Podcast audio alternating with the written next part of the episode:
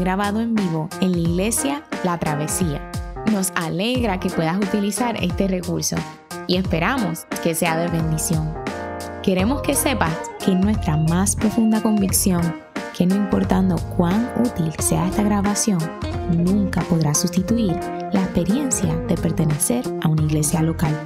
Sería un placer tenerte junto a nosotros en la travesía, pero de no poder ser así, nos gustaría ayudarte a encontrar una congregación donde puedas pertenecer y servir. Una vez más, nos alegra que puedas utilizar este recurso.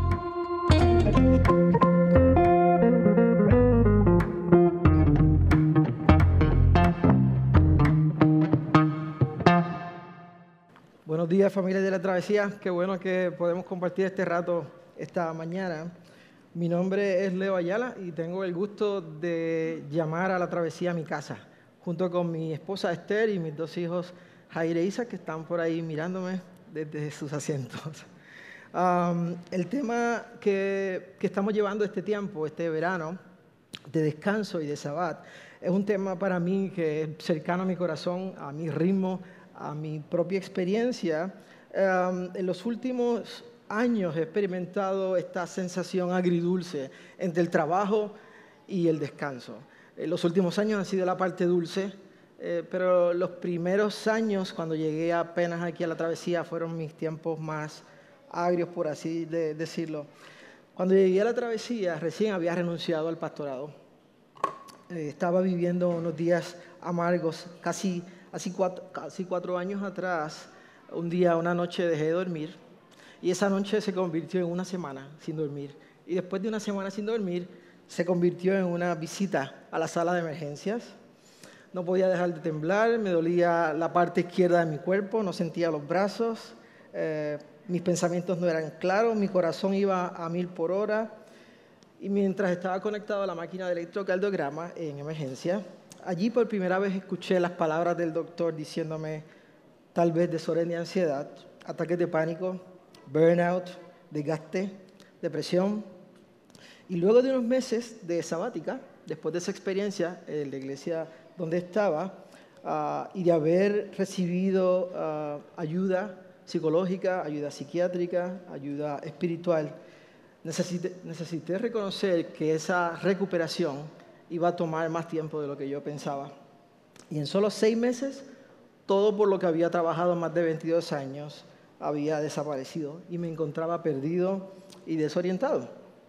El trabajo que, que me daba sentido a mi vida se había esfumado porque mi salud mental y mi capacidad para producir, ejercer y lucir bien también había desaparecido.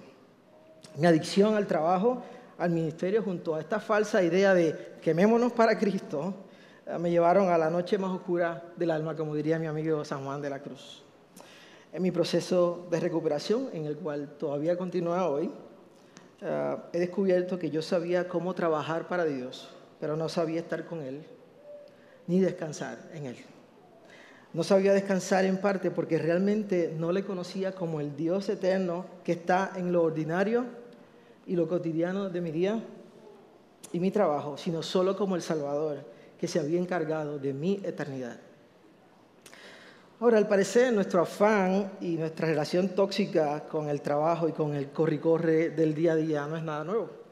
El público al cual Jesús le habla en Mateo capítulo 6, versos 25 al 34, que nuestro hermano Elías acaba de leer, no vive bajo un sistema capitalista ni bajo un manto de sueño americano o sueño puertorriqueño, por lo que podemos decir y deducir que la sed de tener, de acumular, de poseer, de desear, es parte de nuestra humanidad caída. Y en estos versos Jesús expone lo que yo creo que son dos síntomas de una enfermedad. Por un lado, nuestro afán, dice el texto, por tener, y Jesús dice, ustedes piensan que tal vez no es suficiente lo que tienen, ¿no? Es parte de lo que está diciendo. Y evidentemente, si pensamos que lo que tenemos no es suficiente, pues necesitaremos producir más o trabajar más. Y lo segundo que tal vez vemos aquí como un síntoma de una enfermedad es nuestra ansiedad por conocer, por acaparar y decir, yo tengo esto guardado y esto me provee seguridad. Sin embargo, Jesús en estos textos no está hablando de que nos tiremos patas arriba y que no trabajemos, Jesús tampoco está diciendo que vamos a tener un púa eterno, ni de pasar toda la eternidad viendo Netflix y racándonos las barrigas, sino al contrario, está hablando específicamente de la actitud del corazón detrás del trabajo, ese ritmo interior que se desarrolla, desarrollar una relación correcta con nuestras necesidades básicas, que por eso trabajamos. Jesús habla de estas dos necesidades básicas, comer y vestirnos. Sin embargo, está exponiendo que detrás de eso nosotros muchas veces desarrollamos esta ansiedad por saber si lo que tenemos para hoy va a ser suficiente. Y evidentemente, si creo que no es suficiente, necesito trabajar más, buscar la manera de obtenerlo. Y para hacer eso, Jesús lo que hace es traer luz a esta ansiedad. Y nos hace esta invitación a, hacer a, dar un vistazo a nuestro entorno, a la naturaleza que nos rodea, como estaba haciendo el pastor Yamil con las flores y con los niños, y a través de la disciplina de contemplación que requiere pausar, bajar la velocidad y guardar silencio, nos llama a observar animales y flores, casi como usando la revelación natural para seducirnos a entrar en un proceso de descanso de nuestra pasión por acumular y por tener. Observen los pájaros del campo que no trabajan y comen, observen las flores del campo que tampoco trabajan y se visten también. Y es en ese descanso interior que no se da en un sistema de transacción donde yo trabajo y recibo algo, sino que el texto dice, su Padre Celestial ya sabe lo que ustedes necesitan. Así que el problema no es transaccional, sino Jesús está apuntando a que el hecho de la ansiedad es relacional. Está diciendo, no se trata de ti. La provisión viene porque tu Padre sabe qué cosas tú realmente interiormente necesitas y apunta a una dependencia como hijo e hija en tu Padre Celestial. Detrás de nuestro afán por tener y controlar hay una historia y esa historia se viene contando desde el principio. Y permítanme sugerirles que este afán por tener y por acaparar realmente tiene que ver en parte con nuestra falsa identidad. Esta enfermedad, con estos dos síntomas que les he compartido, tiene una raíz en Génesis. Y allí es donde mejor podemos entender, porque en el principio, el primer trabajo que vemos en la Biblia, es el trabajo de la Trinidad, que en los primeros capítulos de Génesis la Trinidad se encuentra laborando y trabajando. Y desde el mismo inicio lo que vemos es un Dios que tiene un ritmo bien marcado en los primeros días de la creación. Verso 17 del capítulo 1 de Génesis dice que Él puso las luces en el cielo para iluminar la tierra, para que gobernara el día y la noche y para separar la luz de la oscuridad. Y hace una pausa y dice, y Dios contempló y Dios vio que esto era bueno. Así que hizo un ejercicio de trabajar y también de disfrutar lo que estaba haciendo. Verso 21. Así que Dios creó grandes criaturas marinas y todos los seres vivientes que se mueven y se agitan en el agua y aves de todo tipo, cada uno produciendo crías de la misma especie. Y Dios vio que esto era bueno. Vemos a un Dios que trabaja, que disfruta de su trabajo, por lo que necesito pensar que el trabajo per se no es el problema de nuestra ansiedad. Existe un patrón de trabajo y de descanso que se repite a través de la creación, como un ritmo donde Dios obra y luego toma un tiempo de contemplación, un paso hacia atrás, para disfrutar la obra de sus manos. Y como parte de esa obra de sus manos, el verso también 7 del capítulo 2 de Génesis entra en esa, la misma creación también del ser humano. Luego Dios, el Señor, formó al hombre del polvo de la tierra y sopló aliento, vida en la nariz del hombre, y el hombre se convirtió en un ser viviente. Entonces, en este momento del trabajo de Dios, observamos que los ahora portadores de la imagen de Dios son seres vivientes bajo esta combinación. Una escultura, barro y espíritu, aliento. No éramos almas errantes que le fue asignado un cuerpo, sino que de una escultura hecha con las mismas manos laboriosas de Dios, el mismo Dios luego de sí mismo sopla. Y entonces la palabra que utiliza la Biblia en hebreo, entonces somos nefesh, seres vivos.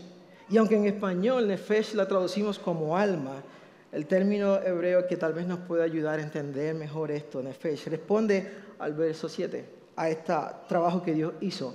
Cuerpo, alma, básicamente sería la traducción más correcta de nefesh. Y detrás está la idea que Dios no ve un alma separada de un cuerpo, ni nos ve como almas atrapadas dentro de un cuerpo, sino como un todo. Tanto el cuerpo como el aliento que nos fue dado por Dios, Dios lo ve como algo bueno y sagrado. Dios no está estableciendo un orden de prioridad entre el cuerpo aquí ni el espíritu. Esto es importante porque a través de esto podemos establecer ritmos de trabajo y descanso, porque será en nuestro cuerpo, en este cuerpo físico, a través de nuestras manos y a través de nuestros pies que nos movemos, que recibiremos de alguna manera el deleite de hacer y producir algo, combinado con esta sensación interior de nuestro espíritu de gusto de lo, por lo que hacemos. Algo así como un ritmo exterior conectado a un ritmo interior. Y lo interior va a afectar al exterior y viceversa. Y creo que esto es importante para nosotros porque podremos decir que trabajar es, eh, es bueno o algunos dirán trabajar es malo, pero la realidad es que lo que vemos a través de la Biblia es que Dios trabajó y evidentemente tenía el plan de que nosotros también trabajásemos. En la Génesis podemos ver que le dio trabajo a Adán, le, le llamó al ser humano para que custodiara y que se ocupara del jardín. También le envió a ponerle nombres a los animales. Así que ese fue el primer trabajo, con, cooperando con Dios. Por un lado, Dios había creado, pero el ser humano fue quien dio nombre. El ser humano, entonces, es básicamente administrador de los bienes terrenales. Podemos labrar la tierra, pero no podemos controlar el fruto de la tierra. Hasta este punto entendemos que el ser humano entonces fue creado con la capacidad y la intención de administrar y de elaborar la tierra con el fin de comer y de vivir. Usar nuestros cerebros y nuestros cuerpos para trabajar y honrar a nuestro Dios. Entonces, ¿de dónde viene el afán? ¿De qué comeremos y qué vestiremos? Yo creo que en parte tiene que ver con nuestro centro y lo que creemos de nosotros mismos. Dios era el centro en Génesis que nos definía. Somos su creador, administradores coexistiendo con todo lo creado, y nuestro centro de seguridad e identidad era Dios mismo. Entonces fuimos seducidos por el enemigo y nuestro pecado fue precedido por este deseo de conocimiento, de control y de ser como Dios. Y la entrada del pecado no solo afectó nuestra relación con Dios y con la naturaleza y con el prójimo, sino con nosotros mismos removiendo nuestro centro de identidad, que era Dios mismo. Y al hacerlo comenzamos a buscar en fuentes externas falsas identidades para crear nuestra propia versión de Dios. Comenzamos escuchando lo que Dios decía de nosotros y terminamos valorando más lo que otros dicen de nosotros. Ahora buscamos entonces demostrar cuánto valemos por nuestras obras y peor aún, buscamos sobresalir entre el grupo o minimizar a otros para intentar validar quiénes somos. En Génesis vemos la torre de Babel y la historia de la torre de Babel básicamente querían construir una torre y dijeron, construyamos, construyamos esto y hagámonos un nombre. Que la gente aquí sepa quiénes son los que mandan aquí. Demostrémosle. Dejamos de trabajar para comer y comenzamos a laborar para ser Fuimos de ser definidos por nuestro Creador a ser definidos por la valoración de nuestro trabajo, de lo que otros digan de mí, y hemos buscado construir nuestra propia identidad. Este hecho de la identidad para mí eh, se convirtió en un issue serio y me sentía completamente perdido. Recuerdo estar en mi cuarto luchando con mi depresión después de haber salido del ministerio. Y era difícil porque lo que has hecho durante 22 años se ha convertido en tu falsa identidad. Puede ser bueno, puede ser un buen trabajo, puede ser un buen ministerio. Hasta ese momento no había descubierto lo ligado que estaba el ministerio a mi identidad, porque recuerdo haber estado en este centro en España para pastores que están luchando con algún problema de burnout. Y cuando salí me invitaron a caminar dijeron, ¿por qué no haces hiking? Tal vez eso te ayuda a estar en conexión con la naturaleza. Y yo dije, pues chévere. Y terminé en este lugar, en un pueblo que se llama Potes, hermoso en Cantabria. Y tenía mi mochila para caminar ese día y mis botas. Y cuando iba a salir, el, el host de la casa me dice, hoy hay un festival de quesos, jamones y chorizo. Así que en cuestión de segundo, mi plan de ir a hacer hiking cambió y no fue muy difícil. Así que mientras caminaba a este festival de comida gastronómica, de este, bueno, de camino me encuentro este hombre que no estaba bien, eh, tenía un movimiento involuntario de sus brazos y de su cabeza. Me echa el brazo y comenzamos a caminar. Yo no sé quién es. Eh, él me dice, hola, ¿cómo estás, Juan? Yo le dije, no, yo no soy Juan, mi nombre es Leo. Dice, no, tú eres Juan, de aquí, de Potes, tú eres el hijo de la señora María, que hace chorizo. Y yo le dije, no, yo estoy bien seguro que yo no soy Juan. Ah, mi nombre es Leo, yo soy de Puerto Rico, yo estoy casado, mi esposa se llama Esther y le hago la historia. Y él sigue diciendo, no, tú eres Juan, el hijo de la señora María. Y por una milésima de segundos, claro, yo estoy con medicación y todo esto en, en mi sistema, pensé, wow, tal vez yo soy de aquí, de, de, la, de Potes de toda la vida y yo soy Juan, el hijo de María, la señora que hace chorizo. Y me senté completamente desorientado por unos segundos, lo cual es, básicamente, es bastante normal cuando estás luchando con una situación mental, sentirte desorientado. Y en mi interior yo dije, no, yo sé quién soy. Yo no soy de Potes, yo soy boricua, para que tú lo sepas. Pero para seguir la corriente, porque sabía que él no estaba bien, yo le dije, mire, ¿sabes qué, Manuel? yo soy Juan, el hijo de la señora María que hace chorizo aquí en Potes. Y él me miró y me dijo, ¿ves? Te lo dije. Y yo por seguir la corriente y le dije, ¿y tú eres Manuel? De aquí, de Potes, de toda la vida. Él dice, ah, no, yo no soy de aquí, yo soy del sur de Málaga. Es tan vital e importante saber realmente quiénes somos, porque de ahí es la fuente de alguna manera de lo que terminaremos siendo y cómo trabajaremos en este mundo. En Éxodo capítulo 20 eh, es uno de estos textos importantes que habla sobre el Sabbat. Eh, un momento dado, y el pueblo de Israel, después de 400 años, recibe esta ley y estos mandamientos que de alguna manera van a dar forma a sus ritmos como pueblo. Pero después de 400 años de ser esclavo en Egipto, y, y que uno de los mandamientos digan, vas a descansar, imagínense lo desorientador y confuso porque su identidad durante más de 400 años ha sido trabajo sin parar. Y de repente tenemos a un Dios Padre que les está diciendo, quiero que pausen, quiero que descansen, porque su identidad no está en ser esclavos, ni en producir constantemente. ¿Qué hacemos cuando con todo un día libre de descanso, cuando no sabemos parar de trabajar? ¿Quiénes somos cuando no estamos produciendo. El mismo Jesús en el capítulo 4 de Mateo, en el momento de la tentación, su identidad se ve eh, confrontada por el enemigo. Incluso el enemigo le dice, voy a darte todo esto, posesiones y nombre, si me adoras. Y lo primero que le dice, si realmente tú dices, si eres quien dice ser, si tú realmente eres el Hijo de Dios, y atenta directamente contra su identidad.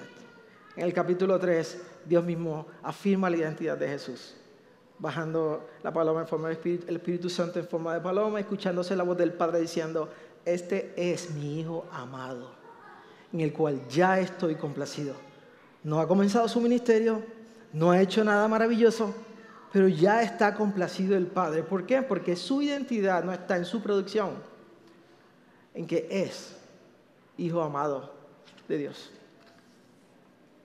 Sabbat es importante y en este capítulo 2 de Génesis cuando Jesús, eh, cuando Dios, la Biblia dice, cuando llegó el séptimo día, Dios ya había terminado su obra de la creación y descansó de toda su labor. Y Dios bendijo el séptimo día y lo declaró santo, porque ese día Él también descansó de toda la creación.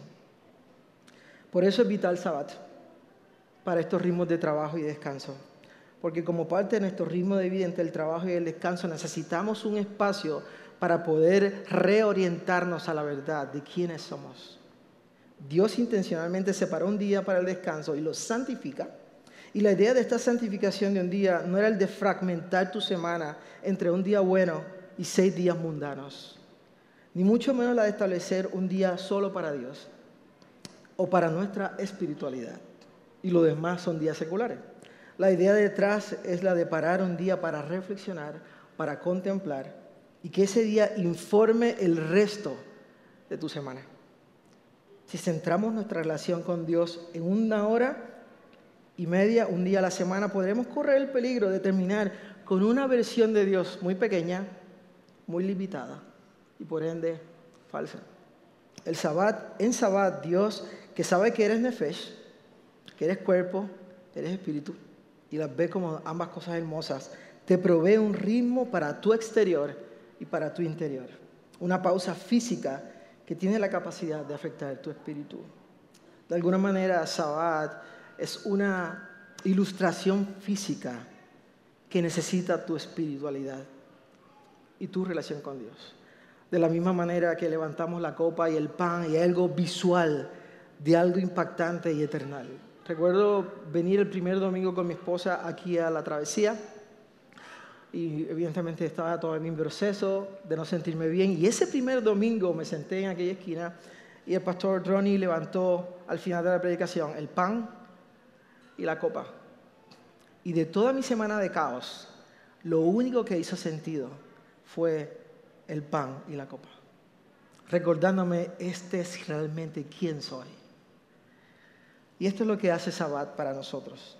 Nos ayuda a recordar que solo Dios es nuestro centro y el centro de todo, la fuente, que Él es el creador y por ende nosotros los creados, que podemos estar quietos mientras reconocemos que Él solo es Dios, que nuestra historia solamente es un pedazo pequeño de una historia grande que ya se viene contando desde la eternidad.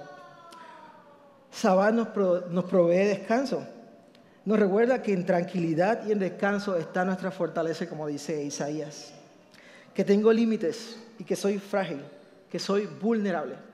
El profeta Elías en su corre llegó al desierto cansado y agitado.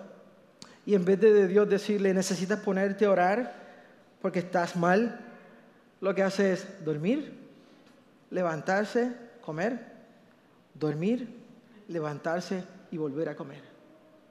Y para algunos de nosotros, lo mejor que podemos hacer por nuestro ser interior es descansar. Lo más espiritual que podemos hacer es dormir bien. Sabbat nos ayuda con nuestra identidad porque necesitamos entender que nuestra identidad y que nuestra identidad es ser hijos e hijas de Dios. ¿Por qué? Porque creo que podríamos estar viviendo toda nuestra vida como huérfanos, buscando un padre que ya tenemos y pertenecer y buscar un hogar al cual ya pertenecemos. Si no entendemos que nuestra identidad es ser amados de Dios, buscaremos fuera de Él amores incompletos.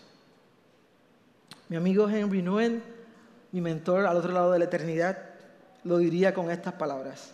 Cuando tú sabes que eres el amado de Dios, puedes vivir con una cantidad enorme de éxito y una cantidad enorme de fracasos sin perder tu identidad.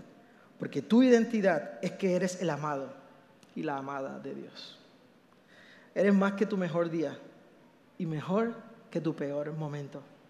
Cuando reconocemos nuestra identidad en Dios, podemos acercarnos a Él con lo mejor y lo peor de nosotros, en confianza, y orar desde la condición donde estamos o la circunstancia, sabiendo que nuestra identidad está segura en Él. Mis eventos terrenales no son mi identidad. Mi ansiedad no es mi identidad, es lo que lucho. Mi depresión no es mi identidad, es tal vez lo que luchamos. El cáncer no es mi identidad, es con lo que lucho aquí en la tierra. Nuestra identidad no tiene como centro nuestra humanidad, sino Cristo. Y si no tengo un claro concepto de Cristo, tampoco lo tendré de mí mismo. Antes de contestar la pregunta quiénes somos, identidad, necesitaremos entonces responder a la pregunta de quién somos. Sabbat nos recuerda estar presente para deleitarnos. El hermano Lawrence, en su libro La práctica de la presencia de Dios, vivía en este monasterio benedictino que observaban la regla de Benedicto. Y un momento dado, mientras está en la cocina montando papas, siente que está perdiendo el tiempo, que puede estar en la presencia de Dios cantando salmos en latín y haciendo un montón de cosas mucho más importantes que montar papas en la cocina. Y mientras está montando papas un momento dado, él mismo cuenta que reconoce y se da cuenta que el, que el problema no es que él no esté presente, que, que, Dios no esté presente para su vida. El problema es que, no es que Dios no esté ahí con él en la cocina. El problema realmente es que Él no está presente para Dios, que no reconocemos la presencia de Dios cuando trabajamos, cuando cortamos la grama, cuando estamos en el hospital, cuando estudiamos. Así que Sabbat nos va a ayudar a recordar la importancia de descansar y pausar para estar presente ante aquel que siempre está presente. Sabbat nos recuerda que somos limitados, que tenemos límites, que tu trabajo en la tierra nunca se va a acabar, nunca lo vas a completar todo. Y eso es bastante humillante. Recuerdo pararme frente a la congregación, mirar a la iglesia en mi mensaje de despedida y sentir esta vergüenza de no haber dado el grado o no haber podido terminar el trabajo que entendía que Dios me había enviado a hacer. Y unos días antes descubrí este regalo de Oscar Romero, escrito casi como algo profético en El Salvador antes de haber sido asesinado. Oscar Romero escribió esto. De vez en cuando, dar un paso atrás nos ayuda a tomar una perspectiva mejor. El reino no solo está más allá de nuestros esfuerzos, sino incluso más allá de nuestra visión. Durante nuestra vida, solo realizamos una minúscula parte de esa magnífica empresa que es la obra de Dios. Nada de lo que hacemos está acabado. Lo que significa que el reino está siempre ante nosotros. Ninguna declaración dice todo lo que podría decirse, ninguna oración puede expresar plenamente nuestra fe, ninguna confesión trae la perfección, ninguna visita pastoral trae la integridad, ningún programa realiza la misión completa de la iglesia, en ningún esquema de metas y objetivos se incluye todo. Esto es lo que intentamos hacer. Plantar semillas que un día crecerán. Regamos semillas ya plantadas, sabiendo que son promesas de futuro. Sentamos bases que necesitarán un mayor desarrollo. Los efectos de la levadura que proporcionamos van más allá de nuestras posibilidades. No podemos hacerlo todo. Y al darnos cuenta de ello, sentimos una cierta liberación ella nos capacita a hacer algo y a hacerlo muy bien. Puede que sea incompleto, pero es un principio, un paso en el camino, una ocasión para que entre la gracia del Señor y haga el resto.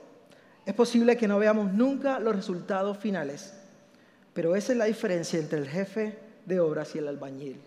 Somos albañiles, no jefes de obra. Ministros, no somos el Mesías. Somos profetas de un futuro que no es nuestro. Somos seres limitados. Y Sabbat nos lo va a recordar. Y eso es muy bueno. Sabbat nos va a ayudar a bajar la velocidad y a guardar silencio. N.T. Wright dice que cuando bajamos la velocidad encontramos el ritmo de Dios. Necesitamos vivir Sabbat de manera intencional para que sea funcional. ¿Qué podemos hacer? Y termino con esto. ¿Qué cosas podemos hacer para reconocer nuestro afán, rendirlo ante Dios? ¿Qué cosas podemos hacer para recordar que Él es el centro de nuestra identidad y servir y trabajar desde ahí? Pues creo que podemos comenzar con algo pequeño y en vez de decir que el sábado va a ser todo mi sábado o que el domingo, tal vez necesitas hacer 15 minutos de sábado y pausar. No comiences por algo grande, Simplemente pausa ahí donde estás. Tal vez estás guiando, tal vez es el momento de levantarte. Pausa y guarda silencio por 5, 10, 15 minutos.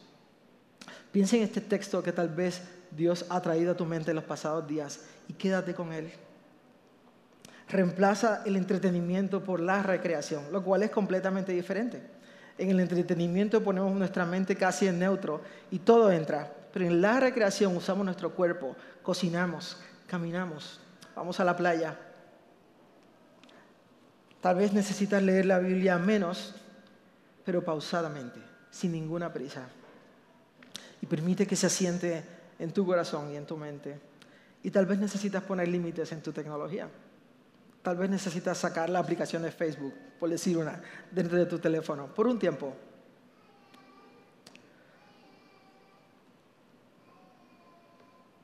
Permítame tener un momento con ustedes de silencio. Les voy a guiar con dos preguntas y luego terminaré con una oración final. invito a orar ahí donde está en silencio por unos segundos.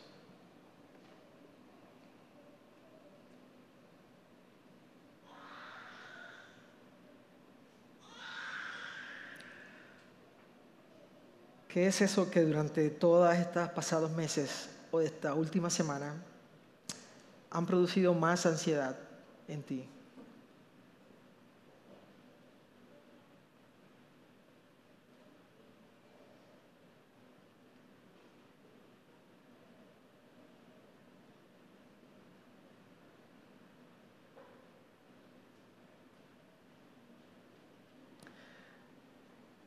Cómo el ritmo de Dios desde la creación, entre trabajar y descansar, sientes que pueden ser como una invitación para ti, para hacer lo mismo, trabajar y buscar descanso.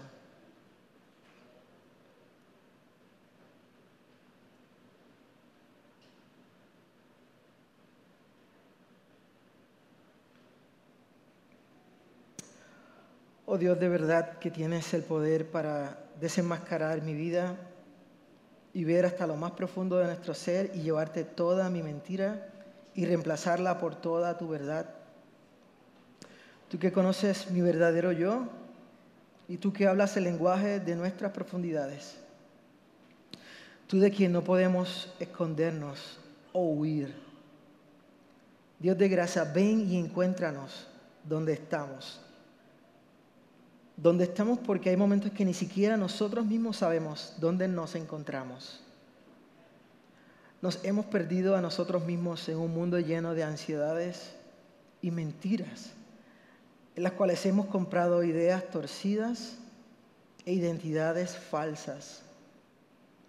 Hemos construido pozos de agua rotos que no retienen agua y al final nos dejan secos. Hemos olvidado que no somos tú, que no somos Mesías, que es más importante ser que hacer y que no hay vida buscando complacer a todos. Hemos abrazado nuestra cristiandad, pero muchas veces hemos olvidado nuestra humanidad. Que tu Espíritu Santo vuelva a traer vida y nos guíe a toda verdad, trayendo orden a nuestro caos interno. Estamos orando por cambio y por transformación, por nuevos ritmos en nuestro interior, por amor a ti, para nuestra edificación y para el beneficio de los perdidos. Que tu gracia y misericordia se mueva en nosotros y a través de nosotros. En el nombre de Jesús.